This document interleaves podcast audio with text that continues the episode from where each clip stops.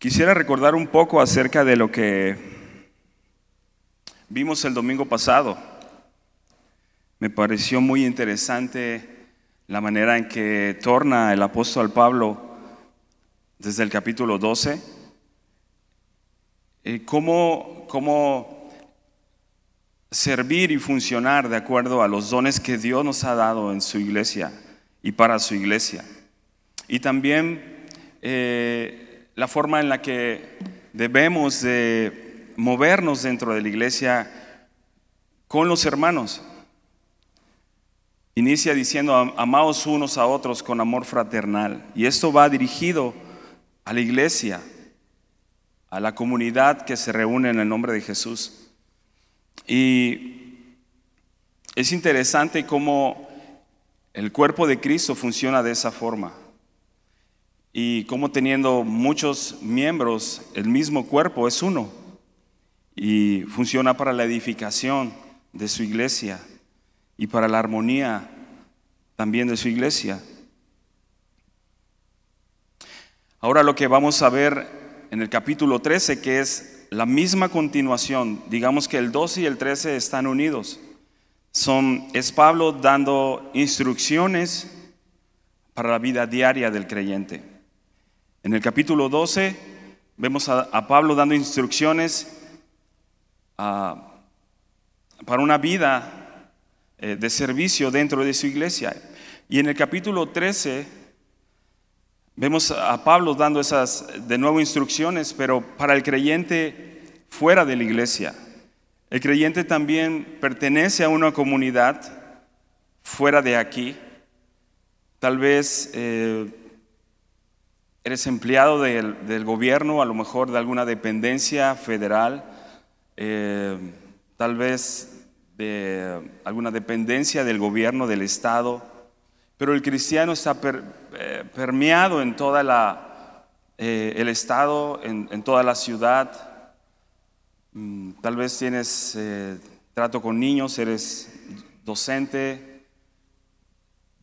el cristiano está como dice la palabra de Dios, como luminares en el mundo, para dar testimonio de aquel que nos llamó de las tinieblas a su luz. Y es así como Pablo abarca estos dos temas, el cristiano en la iglesia, en, su comunidad, en comunión con los hermanos, cómo vivir una vida de fe y de gracia dentro de, de su iglesia, pero también cómo vivir fuera de la iglesia porque eh, somos testimonio de Dios allá afuera también. Y cómo eh, conducirnos de la manera correcta, de acuerdo a los estatutos, de acuerdo a los mandamientos de Dios. Es así como el cristiano se guía, no por intuición, no como antes lo hacíamos, por nuestra propia sabiduría, sino una vez en Cristo obedecemos sus mandamientos y nos guiamos conforme a ello. Y es lo que vamos a ver en Romanos capítulo 13. Algunos titulan a este capítulo El cristiano y sus deberes como ciudadano. Los otros titulan Los deberes generales y particulares de los creyentes. Dani hacía mención el domingo pasado en el capítulo 12 Así se ve la fe en una vida práctica. Yo añadiría una respuesta inmediata. O también podemos titularlo como la evidencia de una vida nueva, cambiada y transformada. Un comentarista acerca de esto menciona, la transformación que el Evangelio produce afecta todas las áreas de nuestra vida cambia nuestra relación personal con Dios y a la vez transforma nuestras actitudes y nuestro estilo de vida. Y nuestra oración hoy para estudiar este capítulo y poder recibir de Dios que nos revele y que se revela a través de su palabra es que al abrir estas escrituras, que no solo sea el conocimiento porque la palabra de Dios demanda obediencia y también es dirección para nuestra vida. En primera de Juan 2.5 dice, pero el que guarda su palabra, en este verdaderamente el amor de Dios se ha perfeccionado. Por eso sabemos que estamos con Él. Referente a esto, otro comentarista dice y escribe, la palabra de Dios es palabra de vida. El mensaje de Dios capacita al hombre para dejar de existir y comenzar a vivir, le da vida. Y me gustaría recordar el primer versículo del capítulo 12. Así que hermanos, os ruego por las misericordias de Dios que presentéis vuestros cuerpos en sacrificio vivo, santo, agradable a Dios, que es vuestro culto racional. Y entonces quisiera que nos viésemos posicionados exactamente en este versículo, sin movernos de allí, con la idea y el pensamiento de eso, de estar con nuestros cuerpos presentándolos a Dios como sacrificio vivo. Y una de las cosas que se tiene que someter el cuerpo y la voluntad del ser humano y del creyente es exactamente eso, lo que dice la primera palabra del versículo 13, sométase.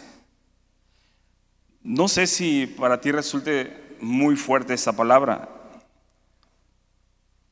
pero eh, quizá hemos tenido problemas para entender bien esa palabra, porque suena un poco duro. El significado en sí es poner bajo control o poner en sujeción o también significa subordinación, pero voluntaria. En otras palabras, es como por voluntad propia entender que debemos de someter nuestra voluntad, nuestra propia voluntad, a la voluntad de quién. Lo dice más adelante. Dice, sométase toda persona, y toda persona incluye y va dirigido a todas por igual hombres, mujeres, ah, los jóvenes que han alcanzado ya la mayoría de edad y que, que tienen responsabilidades delante de las autoridades y quienes nos gobiernan, aquellos que ya cumpliendo 18 años forman parte ya de la sociedad, tienen la libertad de votar, de decidir. A ellos va a todos ellos va dirigido, a nosotros, incluye a todos. Incluye ricos, como también incluye pobres, y no exenta a nadie con influencia. Digo esto por si acaso. Y dice, sométase entonces, ya lo vimos, toda persona incluye a todos a esta instrucción general. ¿A quién? A las autoridades. Tal vez eh, eres nuevo en semilla y apenas estás conociendo tu Biblia. Tal vez no eres tan nuevo y tienes mucho tiempo leyendo tu Biblia y conociendo, pero ¿qué tanto hemos entendido y obedecido realmente a este pasaje, a este primer versículo? Sométase toda persona a las autoridades. En el mundo en que vivimos actualmente, eh, una de las cosas que que el mundo reclama es, el, eh, los valores que se han perdido. El mundo reclama eh, cultura, el mundo reclama eh, educación, pero tú y yo sabemos que lo que el mundo necesita no es solo eso. El mundo necesita a Jesús y la instrucción de Él y necesita de su luz y de su salvación. El mundo por sí mismo está en decadencia en vez de, ir para arriba, va para abajo. Su sistema de valores no se compara a, las verdades eternas. Está muy distante y por eso es eh, las consecuencias que vemos actualmente. Una de las cosas que llama la atención de someterse ahora, pues es precisamente lo que, lo que hemos eh, acatado por parte de las autoridades y las recomendaciones por ah, la pandemia, por el COVID. Y es parte de eso, es parte de ser iglesia, es parte de ser creyentes, es parte de estar sujetos a Dios y es parte de, ser, de estar sujetos a las autoridades, estar bajo el control de, de ellas en lo que respecta a este tipo de ordenanzas y de recomendaciones. Se ha determinado no reunirnos por el número y la cantidad de personas que, que aquí lo hacen comúnmente cada domingo, sino que obedecer en esto y esto es bueno. Y vamos a ver más adelante que realmente toda la instrucción que Dios da para someternos a, las, a la autoridad es para nuestro bien y nuestro beneficio. Tal vez algunos dijeran lo contrario, pero la verdad de Dios es esta y lo dice, que es para nuestro bien. Y te decía, tal vez esto sea algo nuevo para ti, tal vez ya has pasado por aquí.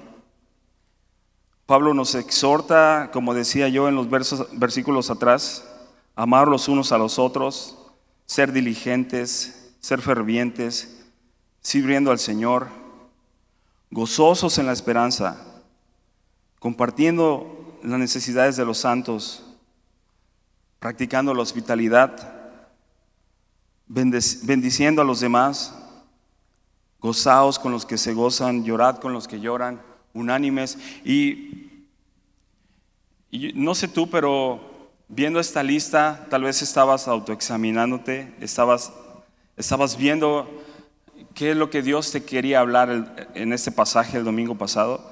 Y tal vez podías encontrar algunas cosas en las que no estabas siendo tan diligente a lo mejor estabas muy perezoso extra perezoso. Y Dios te habló de, algún modo, sin duda, porque su palabra no vuelve vacía. Y, pues son cosas prácticas que, comúnmente y cotidianamente lo vemos aquí en la iglesia y, estamos sirviendo a otros y decimos, bueno, quizá me hace falta esto o estoy fallando en eso otro. Y lo entendimos. No sé qué tan fácil o difícil fue responder en arrepentimiento a alguna de las cosas que aquí mencionaba y que no estábamos haciendo. Pero ahora la exhortación de someternos a las autoridades superiores, esto es, quienes nos gobiernan y tienen autoridad, puede ser que eso llegue a ser un conflicto mayor, tal vez. No lo sé, solo, solo pienso que dentro de la comunidad sí batallábamos con cosas. El capítulo pasado Pablo las menciona, las señala, y tal vez estamos entendidos de eso, pero cuando ya Pablo eh, nos pone allá afuera, donde también eh, formamos parte de una, de una ciudad, de un entorno, ¿qué tan fácil o qué tan difícil puede ser someterse a la autoridad. Y desde el punto en el que la gente común está dando valor o respeto a las autoridades, como que está muy distante de lo que Pablo nos, nos va a mencionar aquí. De hecho, todas aquellas fuerzas del orden quienes nos dan vialidad, los presidentes, sus secretarios, los jueces y magistrados, a eso se refiere. Pero a lo mejor has tenido muchas experiencias o pocas, no lo sé, pero que no te dejan buen sabor de boca. Tal vez algún familiar ha sufrido algún abuso y todo se entorna en un conflicto. De hecho, la autoridad eh, en este siglo tiene más reclamos que honra y, y respeto. Y es a lo que Pablo quiere, quiere exhortarnos, a que mientras estemos aquí en este mundo y mientras nuestra vida eh, recorra cada día de la semana allá afuera, podamos estar obedeciendo al Señor en lo que es someterse toda persona a las autoridades. Y de nuevo, el mundo no está falto de cultura ni de valores. El mundo necesita a Dios y nosotros somos representantes de Dios allá afuera. Somos luminares, como luminares en el mundo. Y tenemos que mostrar cada día de nuestra vida allá afuera y cómo nos movemos al Dios en el que creemos, al Dios vivo. Continúo leyendo.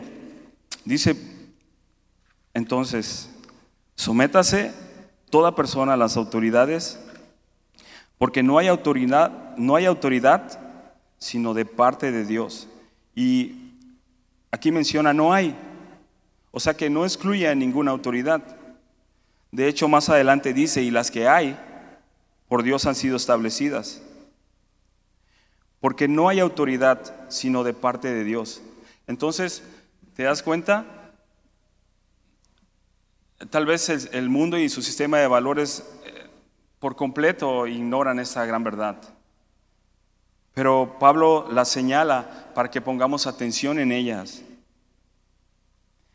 y entendamos que Dios es quien ha puesto la autoridad y no nos corresponde entonces a nosotros juzgar si la autoridad que tenemos, el gobierno que nos representa, ya sea estatal o ya sea federal, no nos corresponde juzgar si es bueno o si es malo.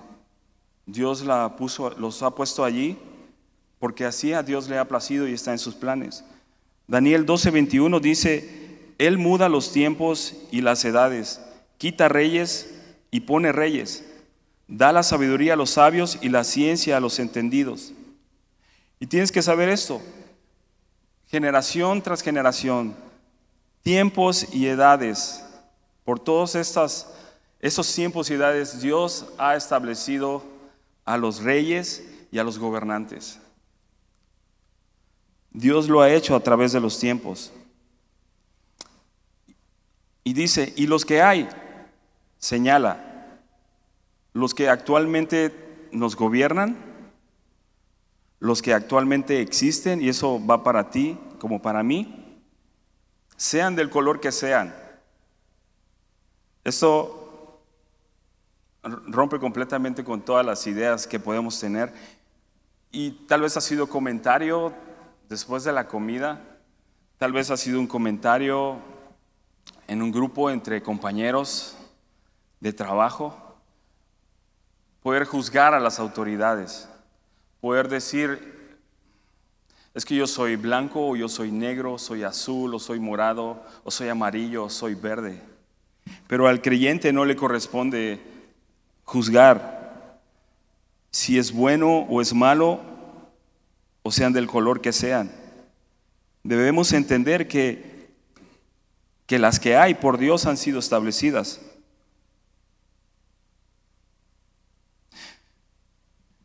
Y pareciera que el gobierno con todos sus comerciales, con el afán de querer verse bien y las autoridades en cuestiones de vialidad, de, de construcción, de buen gobierno, de una, de una policía justa, de un sistema de, de leyes justo, pareciera que se promoviese y quisiera verse con confianza para su pueblo, para quienes gobiernan, para que la gente esté tranquila y en paz. Pareciera que promoviesen, se promoviesen como la solución a todos los problemas. Cada, cada gobierno que viene viene con nuevas ideas, Ah, con nuevas formas de querer convencer y con tratar de hacer lo correcto. Hemos visto tanto y tantas historias, pero hay algo en lo que no, no debemos de centrarnos y no olvidarnos. No olvidar que nuestra confianza está en Dios y que Él está en control. Nuestra confianza no está en quienes nos gobiernan, nuestra confianza está en el Dios de los cielos. Entonces cambia por completo toda idea que llueva, que veamos, que comercialicen. Nuestra confianza está en el Dios de los cielos, no está en ningún gobierno ni en ninguna autoridad. La iglesia primitiva padeció persecución por parte de sus gobernantes y eso trajo como consecuencia el progreso del Evangelio y su esparcimiento. En estos mismos hechos, en Hechos 5:28, la autoridad mandó estrictamente a que no predicasen a Jesús ni su doctrina, pero habría una excepción y la hay.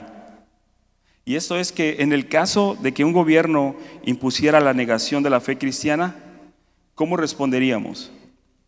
Hechos 5:29, Pablo y los apóstoles se veían, se veían en esta misma condición. Pero ellos respondieron, es necesario obedecer a Dios antes que a los hombres. Sería la única forma y la única manera o el único caso en que tendríamos una excepción con nuestras autoridades. Porque como ellos decían, no podrían parar de decir lo que habían visto y lo que habían oído. Solo existe una verdad en este mundo y es Jesucristo. El camino, la verdad y la vida. Y no tendríamos otro mensaje que dar. Entonces, por lo demás, estemos sometidos a las autoridades. Versículo 2. De modo dice que quien se opone a, la autoridad, a lo establecido por Dios, resiste. Aquí es más indicativo que la autoridad es parte de Dios y Él las estableció. Entonces, si resistimos y nos oponemos, estamos resistiendo y oponiéndonos a Dios directamente, directamente. A veces, muy pocas, muy pocas veces pasa por nuestra mente cuando estamos tentados a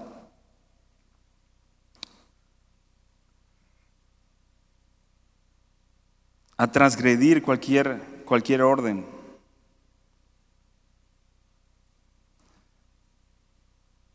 Y no pensamos que a quien no estamos sujetándonos o sometiéndonos, quien nos ordena es Dios. Y entonces de la misma forma estaríamos desechando lo que Dios estableció. ¿Lo habías pensado de la misma forma como Pablo lo está diciendo aquí en el capítulo, en el versículo 2? Yo creo que muy pocas veces pasa. ¿Por qué? Porque estamos a veces tan ensimismados creyendo que tenemos el derecho y la razón cuando Dios manda a someternos, a no juzgar a las autoridades si son buenas o son malas. Pero es esto. Y los que resisten acarrean condenación para sí mismos. Y eso es muy práctico y muy sencillo. Si excedes el límite de velocidad en carretera, verás consecuencias. ¿Y qué es lo que vas a ver? un vehículo pintado de azul con una franja blanca, deteniéndote, un oficial llegando a tu ventanilla, dándote los buenos días o las buenas tardes, y te va a preguntar, ¿a qué velocidad iba usted? Y tienes una sola oportunidad. O dices la verdad o mientes.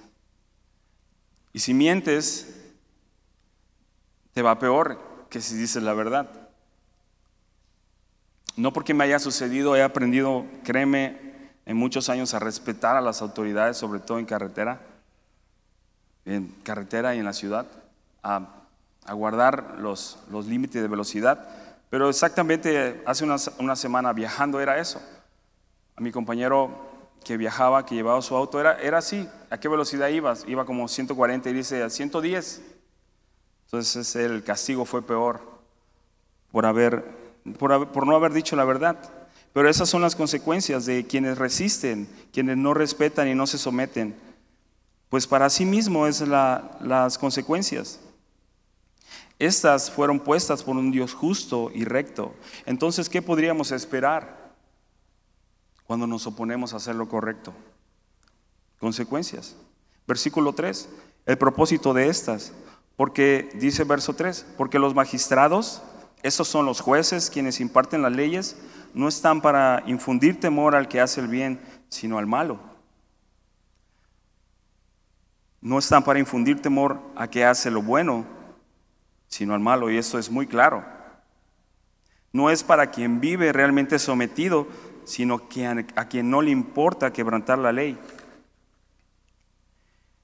Y dice, ¿quieres pues no temer a la autoridad? Es sencillo, haz lo bueno y tendrás alabanza. Y yo siempre me he preguntado, ¿por qué antes no respetábamos a la autoridad como ahora lo hacemos? Como Dios nos muestra en su palabra que tenemos que ser luminares en el mundo y, dar testimonio de Jesús. ¿Por qué? ¿Qué era lo que nos dominaba antes? Cuando conocimos a Jesús entendimos y conocimos la verdad y es la manera en la que debemos conducirse todo creyente allá afuera con las autoridades, con los ministros, los jueces, con quienes nos sirven, el sistema de justicia o todos aquellos que están para auxiliarnos eh, donde vivimos y en nuestra comunidad. Entonces dice, haz lo bueno y tendrás alabanza de ella, porque subraya eso en tu Biblia, porque es servidor de Dios para tu bien. Quizá algunas personas piensan completamente lo contrario, que las autoridades y quienes nos dan, en este caso, vialidad, están para recaudar impuestos o más impuestos, con más multas, pero no, la palabra de Dios dice, porque es servidor de Dios para tu bien, pero es importante poder entender esta ecuación. No temas ni tendrías por qué temer de la autoridad si estás haciendo lo correcto, si estás haciendo lo bueno. Todo lo contrario, tendrías alabanza para ella y serías una carga menos a quien poner en orden allá afuera. Este es el propósito de la autoridad puesta por Dios para tu bien.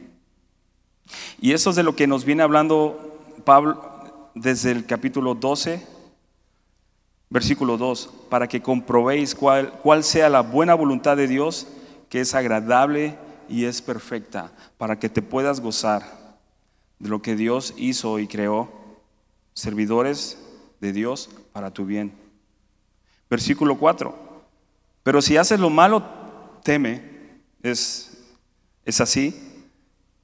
Porque no en vano lleva la espada, pues es servidor de Dios, vengador, para castigar al que hace lo malo. Ahora, tú dirías, quizá la espada no la usan bien, quizá el sistema de justicia está colapsando, pero Dios ha dado ese sistema de gobierno para que podamos estar seguros dentro de una sociedad como creyentes. Ahora mismo tenemos libertad para poder predicar a Jesús donde quiera que nos paremos. Ahora mismo tenemos libertad para poder transmitir la palabra de Dios a pesar de que no podamos estar reunidos aquí todos. Eso es importante y es una gran bendición. El sistema de justicia y la autoridad y, el gobierno que Dios ha, ha creado y lo ha puesto es para nuestro bien, para nuestro servicio. Eso no lo olvides. Entonces, si hace lo malo, teme, no en vano lleva la espada. Y esa es una advertencia, advertencia para quien deliberadamente viven haciendo el mal. Dios ha establecido estas autoridades para impartir justicia y castigar al que hace mal. Él se encarga de que el malo sea castigado. Él es juez sobre toda la tierra. Proverbios 10:25 dice, como pasa el torbellino, así el malo no permanece, mas el justo permanece para siempre. Acabamos de leer en, unos versículos atrás, en Romanos 12, 19, Pablo decía, mía es la venganza, dijo el Señor. Y entendamos que ese es un asunto de de Dios y no nuestro. Lo nuestro es confiar en Dios, porque Él es justo, Él es el único justo. Debemos poner todo en manos de Dios. Es así como las cosas funcionan. Hace como tres años, déjame platicarte esto. Hace más o menos tres años eh, recibimos una llamada de la esposa de mi cuñado, que estaba en Ciudad del Carmen y él estaba detenido en la ciudad de Puebla. Eh, no sabíamos qué había pasado. Primero nos alarmamos y como no podíamos tener comunicación con él, solamente eh, eso era lo que sabíamos. Se habían comunicado con su esposa y que él estaba detenido en la ciudad de Puebla. Entonces, eh, mi esposa eh, y yo nos, trasladamos a la ciudad de Puebla inmediatamente. fuimos a buscar en las diferentes delegaciones hasta que lo encontramos y, y había, había viajado de Monterrey hacia su casa, pero decidió pasar a Puebla para ver un asunto de un, de un proyecto que le debían y que ya tenía algo de tiempo que no le habían pagado. El único de los problemas es que confió en la palabra de, de quien le entregó el proyecto y se había demorado en pagarle. Cuando él decide pasar a Puebla, eh, lo detienen las autoridades, estando él en el lugar donde se quedó de ver con esa persona que era un, un negocio, un negocio grande, y, esa persona lo acusa de, ir armado, de amenazarlo de muerte y, y, demás. Acusaciones, todas ellas falsas, por supuesto. Quería solamente no pagarle un solo peso. Pero eh, eso, eso, pues, siguió el proceso fue detenido, fue consignado eh, a las 72 horas, no sé exactamente cómo llamarlo, pero después de, un tiempo pasó a 72 horas y después pasaron cuatro días más en, los, en lo que se reunían las pruebas. Nosotros llegando a la ciudad de Puebla ya habíamos hablado con mis otros cuñados y, habíamos decidido, bueno, de qué manera apoyarlo, necesitábamos quien lo defendiese, un abogado y, nos cooperamos y, teníamos para poder pagar un abogado. Ah, uno de mis otros cuñados nos recomendó una persona de allí y esa persona de allí nos recomendó un buffet. Hicimos el, pago de los servicios de un abogado, lo, contratamos. Pasaron los días, ah, estuvimos allá en Puebla, pasaron los días y no veíamos avance, no veíamos ah, una solución. Y, resultó después que es, este, estos abogados que habíamos contratado este, estaban, estaban tratando de arreglarse con los abogados de la persona que culpaba a mi cuñado. Entonces todo se vino abajo, hablamos con ellos, le dijimos que no estábamos de acuerdo en lo que estaban haciendo y, pues ya no pudimos seguir ocupando sus servicios. El asunto está en que llega el día del juicio en el que eh, yo nunca había entrado, nunca, es la primera vez que entré a un juicio oral y pues hay bancas para sentarse, me, senté del lado donde estaba mi cuñado y al final eh, el único recurso al que pudimos acudir fue a los, a, los abogados que te dan por el gobierno, que, te, que te facilita. Entonces no había para nosotros nadie de renombre, un abogado de renombre, alguien que fuera seguro, que fuera bueno, que tuviera... Eh, pues experiencia y, que supiésemos que fuese un buen abogado. Entonces, para ese entonces, créeme, ya estábamos completamente confiados en Dios. O sea, habíamos visto que lo que habíamos planeado en nuestras fuerzas no había dado resultado. No habíamos dado con un buen abogado, no había hecho nada, por todo lo contrario. Y al final de cuentas dejamos todo en manos de Dios. Estuvimos orando por días y el día del juicio yo estaba sentado atrás, eran casi las seis de la tarde cuando inició el juicio. El juez, una mujer, que por cierto apodaban la juez de hierro, y no pensábamos si ese juez de hierro iba a ser juez de hierro para mi cuñado o juez de hierro para quienes lo acusaban falsamente. Entonces, todo en manos de Dios, los abogados que le da el Estado estaban allí defendiendo a mi cuñado. Mi esposa estaba afuera, no entró porque eh, es lógico, sentía tanto nervio ver a su hermano allí y siendo enjuiciado.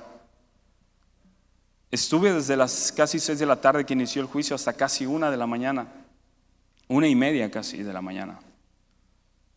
Nunca había estado en algo así, nunca había presenciado algo así. Y para no dar más vuelta, iba yo viendo cómo la juez de hierro iba tirando todo argumento tras argumento falso y de mentira que habían creado en contra de él. Se me hacía increíble cuando ella impartía la justicia y, les decía a los, a los abogados que acusaban a mi cuñado, me quedó muy grabado esto, como diciendo, ten cuidado de lo que vas a decir, porque si decides seguir mintiendo, atenta a las consecuencias. Y esta juez de hierro al final eh, liberó en ese momento a mi cuñado. En ese preciso momento ya no regresó a la celda. En ese preciso momento ella dictó sentencia y dijo, no son culpables y, y mi cuñado salió por la puerta por la que yo había entrado. Entonces, la autoridad, los jueces y los magistrados, recuerda siempre, son puestos por Dios. Mas sin embargo, no pongas su confianza en ellos. Pon tu confianza en el Dios que los puso. Y eso es muy diferente y cambia completamente el sentido de tu vida. Confía en Dios. Él es un juez justo. Versículo 5, por lo cual, entonces, a razón del versículo pasado, de que quien la hace la paga, es necesario estarle sujetos no solamente por razón del castigo, sino también por causa de la conciencia, dice. Entonces aquí tenemos un dilema. Bueno, si pudiésemos decir un dilema. Nos portamos bien porque si sabemos que si nos portamos mal vamos a recibir una consecuencia o hacemos las cosas correctas como le agradan a Dios, sometiéndonos a la autoridad porque Dios las ha puesto. ¿Cuál prefieres tomar? Si es verdad, mm, toda acción sabemos que tiene eh, que repercute, genera una reacción. Como humanos entendemos eso. Pero cuán diferente es entender en nuestra conciencia que Dios es quien ha establecido esas autoridades. Entonces nos sometemos a ellas obedeciendo a Dios, sabiendo que Él las ha puesto allí. Me encanta cómo Pablo añade esto. Es verdad, no queremos nadie tener consecuencias por desobedecer la ley ni a las autoridades, pero cuánto mejor es entender que Dios ha puesto esas autoridades y merecen respeto y sumisión, someternos a ella. Versículo 6. Pues por esto pagáis también los tributos, porque son servidores de Dios que atienden continuamente a esto mismo eh, y eso ya, ya es, ya tiene que ver con nuestra, nuestra administración. Ya tiene que ver qué tan honestos somos y qué tan pronto somos para pagar nuestros impuestos, nuestros tributos. Porque es verdad, todo lo que entra va a dar a las arcas de un gobierno y un gobierno del Estado o un gobierno federal. Pero podrás decir, ¿realmente va a dar? ¿O podemos especular si se están aplicando bien o mal los recursos que, que con los impuestos se logran hacer? Pero de nuevo, esa no es nuestra función como creyentes allá afuera. No es, no es, no es la manera en la que debemos de ver las cosas ni pensar. Debemos de confiar en Dios, en que todo lo que hacemos en obediencia a Él, Él lo va a bendecir y Él se encargará de eso. Debemos preocuparnos por conducirnos siempre en la verdad, con todo lo que ganamos y todo lo que tenemos que, retribuir, ser responsables y honestos y pagar nuestros impuestos. Deja atrás todo conflicto, en serio. Confía en Dios. Y lo vuelvo a repetir, sea el color que sea nuestro gobierno actual. Dios no tiene colores, Dios es Dios y es un Dios vivo y es un Dios de verdad, es un juez sobre toda la tierra y confía en eso, descansa en eso. Dice de nuevo el versículo 7, pagad a todos los que debéis. Esto es aquellos a los que eh, con nuestras ganancias contribuimos al dinero que se recauda para de nuestros impuestos para el Estado, para la construcción, para caminos, infinidad de cosas. Pero sí es importante que no debamos nada. Dice, pagad a todos los, los que debéis, pero es importante saber que no debemos de deberle absolutamente a nadie, nada. Y habría que preguntarnos, ¿estamos seguros que no debemos nada a nadie? ¿Hemos hecho bien memoria o, podemos hacer memoria si realmente no hemos cumplido con nuestra obligación, obedeciendo a Dios que ha puesto las autoridades para nuestro bien? Y dice, al que tributo, tributo, y al que impuesto, impuesto. Y dice tributo y dice impuesto. Y estaba yo pensando, eso incluye hasta la verificación de tu vehículo, contribuyendo a tener una mejor calidad del aire. Y mira, ya lo pagas y ya puedes respirar mejor aire, aire puro. Pero incluye hasta eso. Y tal vez hasta este momento dices, bueno, ya pagué mis impuestos, estoy bien, no le debo nada a nadie, eh, ya hice mis declaraciones hasta las complementarias, todo está bien, traigo hasta mi última verificación en mi auto, mi calcomanía. Podríamos decir que, ya podríamos estar tranquilos, hasta presumir de ser un buen contribuidor y que no debemos nada a nadie. Pero Pablo añade algo que va más allá de nuestra cartera. Y dice, al que respeto, respeto. Y al que honra, honra. Esto es muy indicativo. Al que respeto, respeto. Y al que honra, honra. Y hemos entendido esto, que ellos son servidores de Dios, que mantienen nuestros servicios básicos, salud, seguridad, limpieza, agua, servicios de auxilio, bomberos, protección civil. Pero ellos merecen todo nuestro respeto y honra por el servicio que dan. Y recuerda esto, son servidores de Dios y así de esa forma Dios cuida de nosotros, de nuestro entorno, de nuestra comunidad. Pero, ¿qué tal si, si en vez de respeto hay insultos o se les maltrata o se les desprecia? Yo creo que ya tienen mucho de esto. Tienen demasiado de esto. Y tal vez a diario puedas puedas ver en las noticias cómo, cómo nuestras autoridades sufren de todo esto. Y en vez de honra, tal vez nos avergonzamos y los degradamos. ¿Qué nos da derecho a pensar así o llegar a una conclusión así? Con todas nuestras autoridades. Cuando estos son servidores de Dios. Aquí lo dice. A veces es triste que como creyentes, y lo digo con toda honestidad, a veces es triste que como creyentes nuestras redes sociales estén invadidas de esto, de insultos, maltratos, desprecios, de avergonzarnos y de degradarles. Sabes, es tiempo de arrepentirse de esto. Dios nos ha escogido para ser luminares en el mundo, no se te olvide. Para poder vivir allá afuera siendo luz y compartiendo a otros el amor de Cristo, como lo vamos a ver adelante. Lo único que podemos hacer por nuestras autoridades, como dice 1 Timoteo 2, el 1 al 4, es exhortarles a rogar por ellos, orar, pedir, dar gracias por todos los hombres, por todos los reyes y por todos los que están en eminencia. Esto es exhortado al creyente. A esto somos exhortados, no a, no a tener un juicio contra, contra de ellos. Dice el versículo 8, no debáis a nadie nada.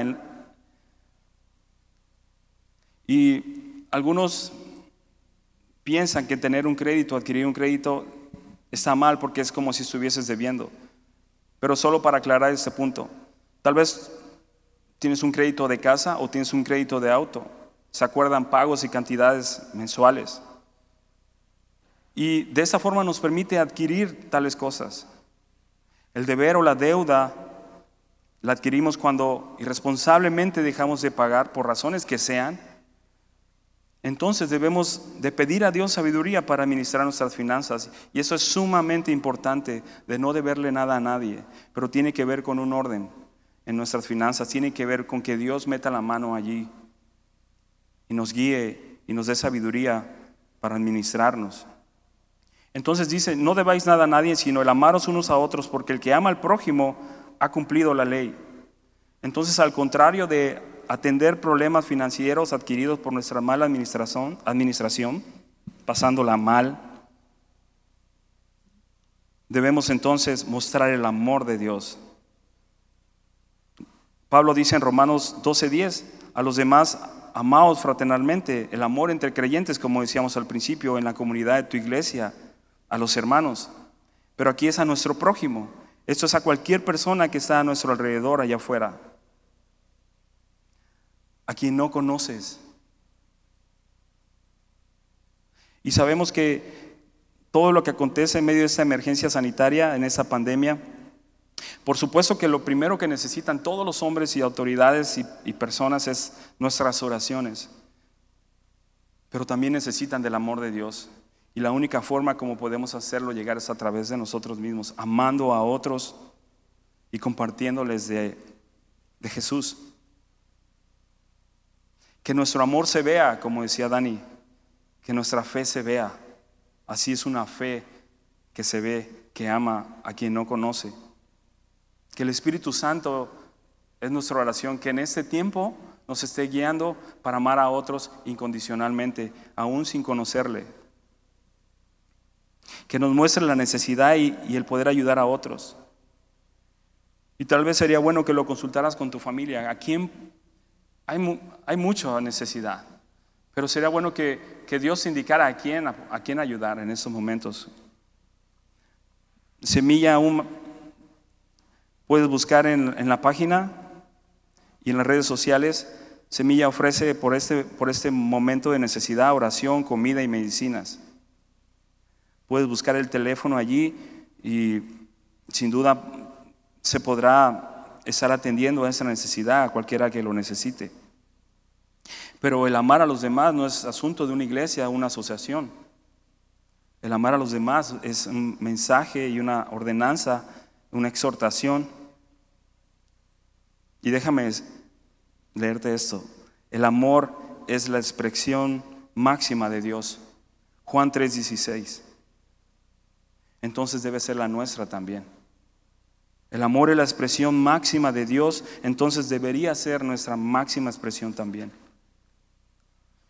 Y dice versículo 9, porque no adulterarás, no matarás, no hurtarás, no dirás falso testimonio, no codiciarás y cualquier otro mandamiento en esa sentencia se resume.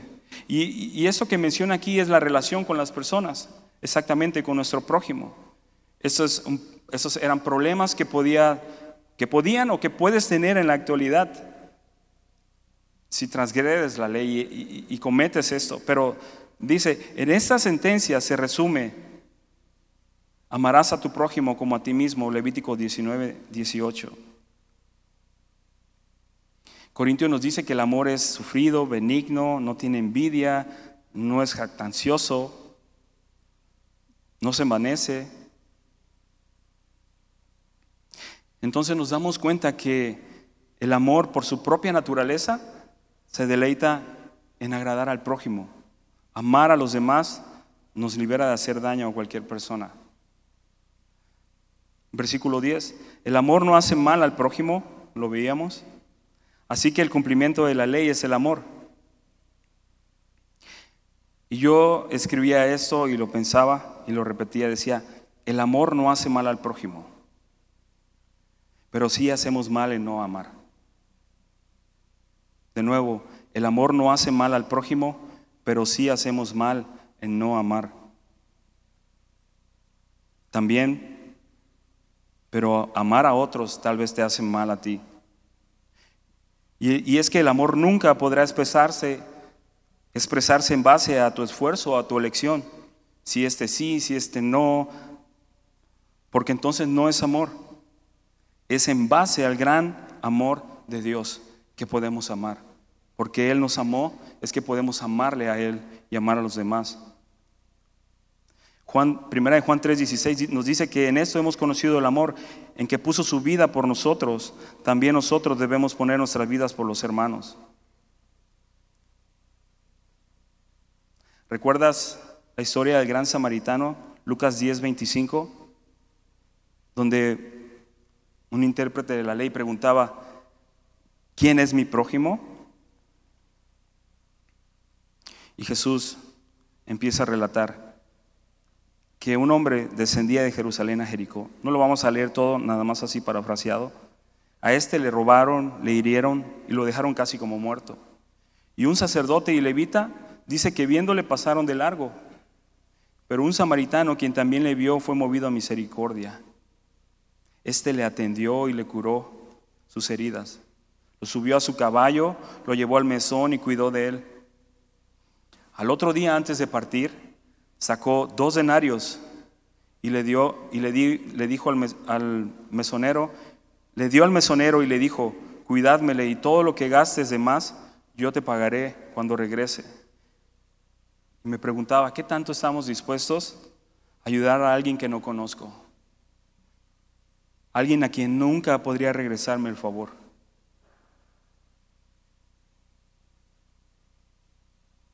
Ese es el amor de Dios y la misericordia de Dios para con nosotros. Nunca podríamos pagarle a Dios lo que hizo a través de su Hijo Jesucristo en la cruz. Que siendo enemigos de Dios, Cristo murió por nosotros.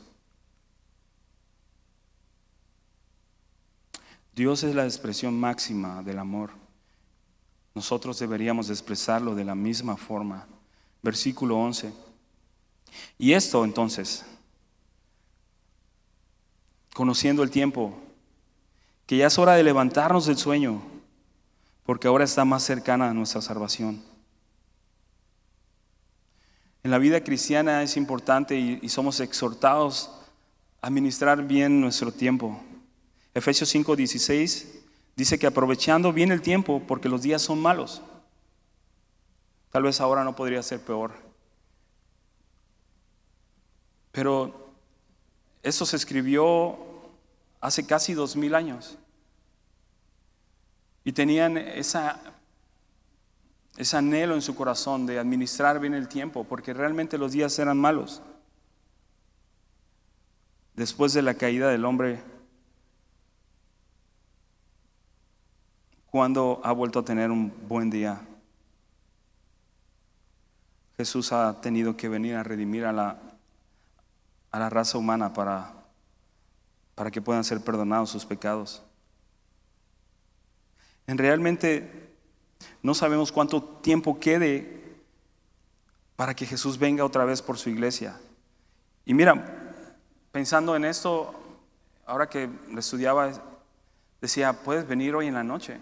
O puede venir mañana y no lo sabemos. Entonces, ¿qué tanto tiempo tenemos para amar a otros y servir a otros y extender nuestra mano a otros? ¿Lo sabes tú? Porque no estamos seguros de eso. Entonces, por eso es mejor aprovechar el tiempo.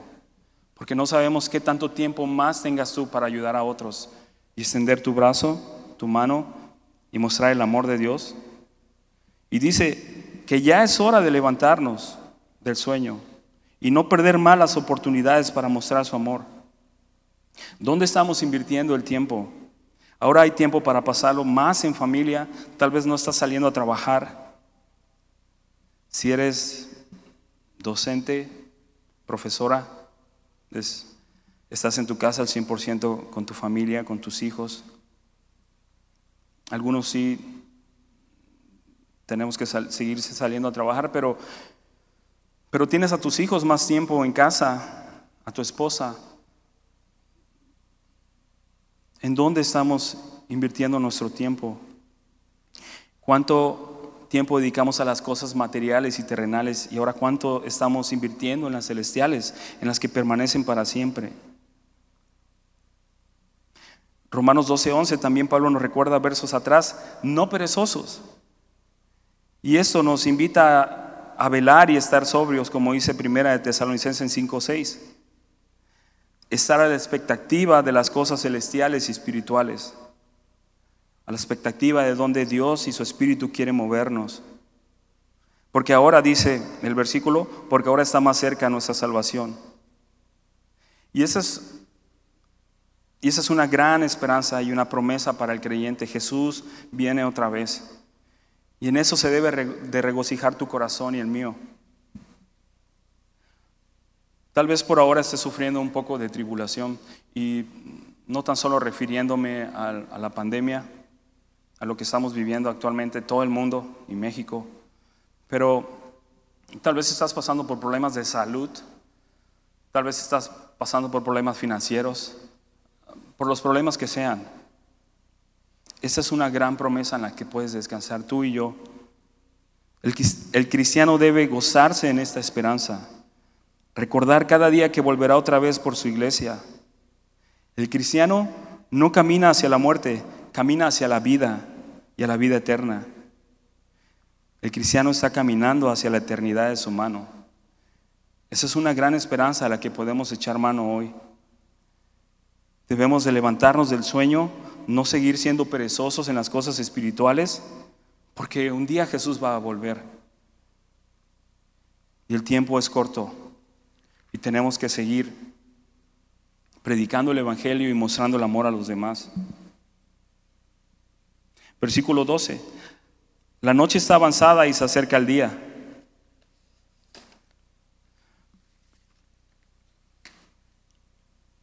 Y se refiere a que la venida de Jesús está más cerca y debemos estar preparados. Viene por una iglesia sin mancha. Y yo me preguntaba, continuando leyendo, desechemos por las tinieblas y vistámonos de las armas de la luz. ¿Qué son aquellas cosas que debemos de desechar? Exactamente me preguntaba eso. ¿Qué parte de nuestro viejo atavio de pecado aún conservamos? ¿Qué relación con el pecado aún sostenemos? No hay tiempo ya para eso. La noche está avanzada y se acerca el día. Todos sabemos que qué es lo que tenemos que desechar. Tal vez es algo que, que Dios ha estado trabajando, indicándote, el Espíritu te ha estado redarguyendo, pero no has obedecido. Tienes que desechar. Primera de Pedro 4.3 dice, basta ya. Es enérgico. Basta ya el tiempo pasado, que hacíamos lo que agradaba a los demás. Y por supuesto que todos sabemos que tenemos que desechar. No hay tiempo para querer sostener algo que nos impide despertarnos y caminar la carrera y correr la carrera de la fe. Cristo viene y viene pronto. Y eso sí, debemos de recordarlo cada día que nos levantemos y nos paremos, como dice Romanos 12.1, así, presente delante de Dios con todo mi cuerpo y mi voluntad, esperando a que el Señor me encuentre así, como una ofrenda, dispuesto a sacrificar lo que sea, dispuesto a desechar cualquier cosa de pecado en nuestra vida. Y dice, y vistamos las armas de la luz.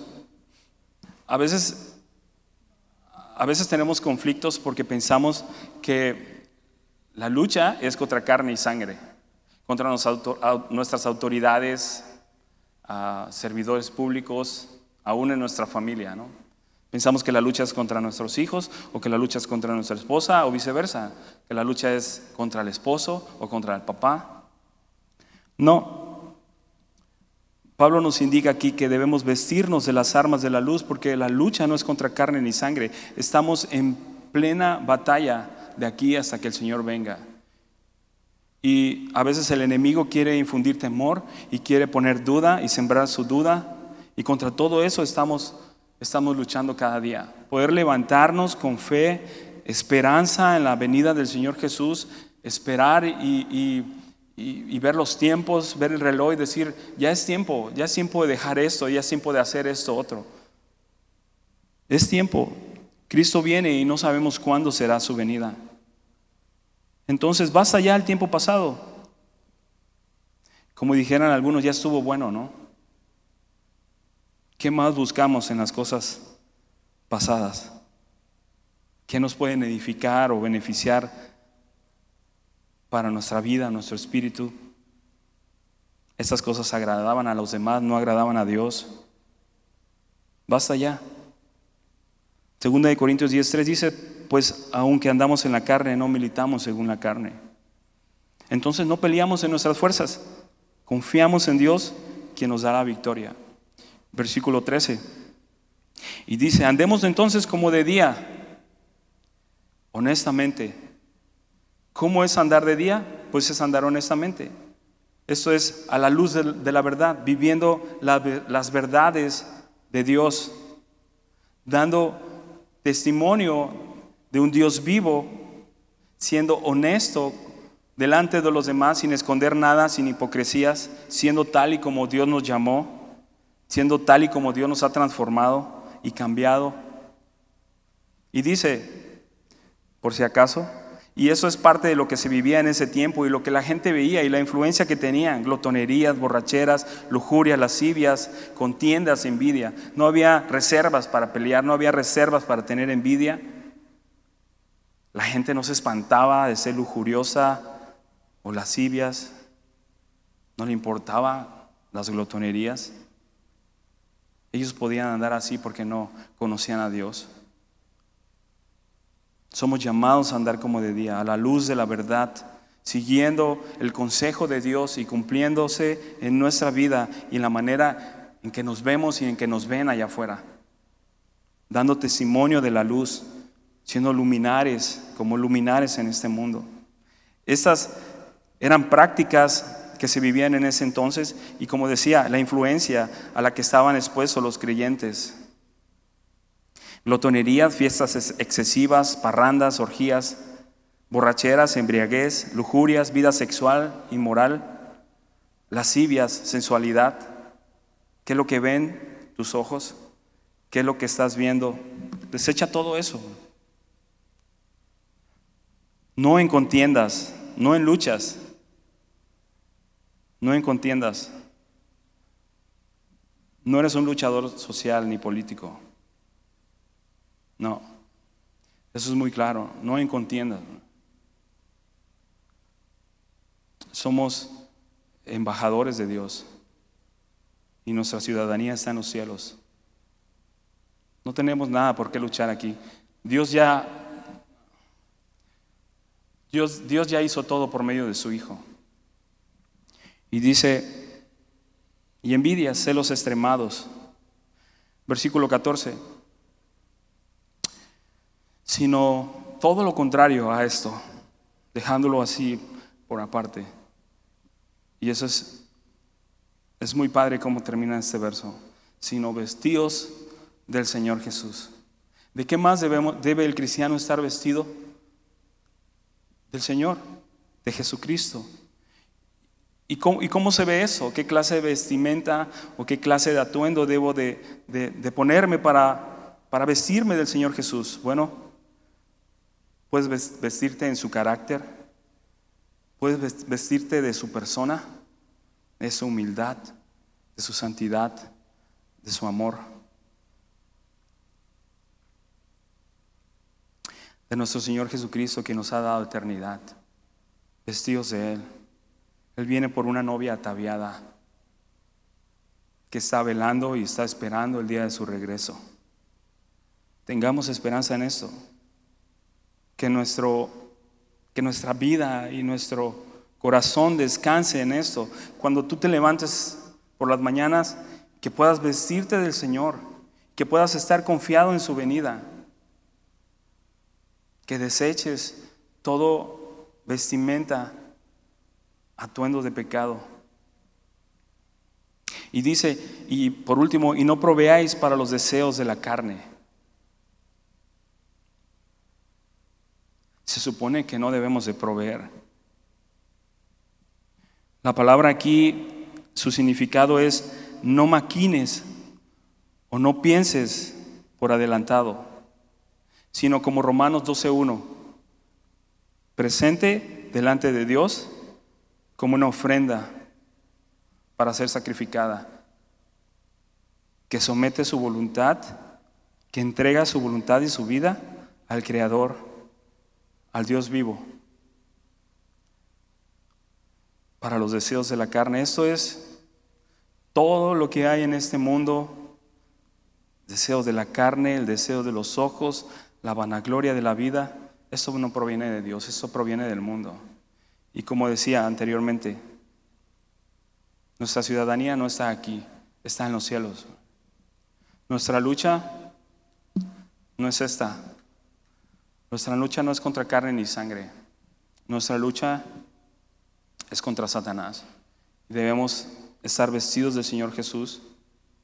Debemos de, como dice Efesios 6:10, colocarnos la armadura del cristiano. Los lomos de la verdad, la coraza de justicia, apresto, el apresto evangelio de la paz, el escudo de la fe, el yelmo, la salvación, la espada, el espíritu, la palabra de Dios. Oramos. Padre, gracias porque porque tú eres bueno, Señor. Y como nos explicabas en este capítulo,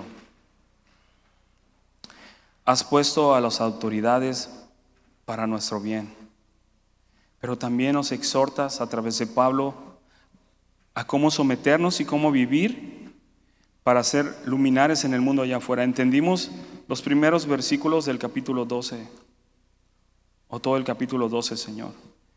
Amarnos los unos a los otros con amor fraternal entre hermanos, sirviéndonos, no perezosos, humildes, hospedando, amando a nuestro hermano. Pero ahora, Señor, a nuestras autoridades, aquellas que han puesto, han sido puestas por ti, aquellas que están sirviendo a, a Dios, aquellas que te sirven. Entonces, Señor, esas se merecen respeto y honra. Si hemos de caminar en la luz, vestidos de Jesús, siendo honestos, que podamos reflejar todo eso allá afuera, Señor. Y ser exactamente eso, luminares, dando testimonio de la verdad, de lo justo, a lo que hemos sido llamados, Señor. Amar a los demás. Y de esta forma amamos a los demás, sometiéndonos. De esta forma amamos a las autoridades, sometiéndonos, obedeciéndoles. Y Señor, que en medio de todo esto, en este capítulo 13, podamos recordar prontamente y con una voz de urgencia que Cristo viene pronto y viene por su iglesia. Que podamos vivir cada hora de nuestro tiempo, cada minuto, Señor, pensando en esto, que puedes venir en cualquier momento y ya no hay más tiempo entonces para mostrar del amor de Dios, que tenemos que ser apresurados para vivir amando a los demás, a Dios y a los demás, a nuestro prójimo. Ayúdanos, Señor, a poder cumplir tus mandamientos. Son para nuestro bien y son para bendecir a otros, Señor que podamos mantener nuestra esperanza puesta en el cielo y no en las autoridades, Señor. Que podamos, Señor, confiar completamente en ti, que tú tienes el control de todo en nuestras vidas y en este mundo y en este sistema. Gracias Señor por cuidar siempre de nosotros y mostrarnos en tu palabra cuánto nos amas. Gracias Señor por tu gran amor. Y si el amor ha sido tu expresión máxima, queremos entonces mostrar a otros de la misma forma tu amor, Señor. Te lo pedimos y rogamos en el nombre de Jesús. Amén.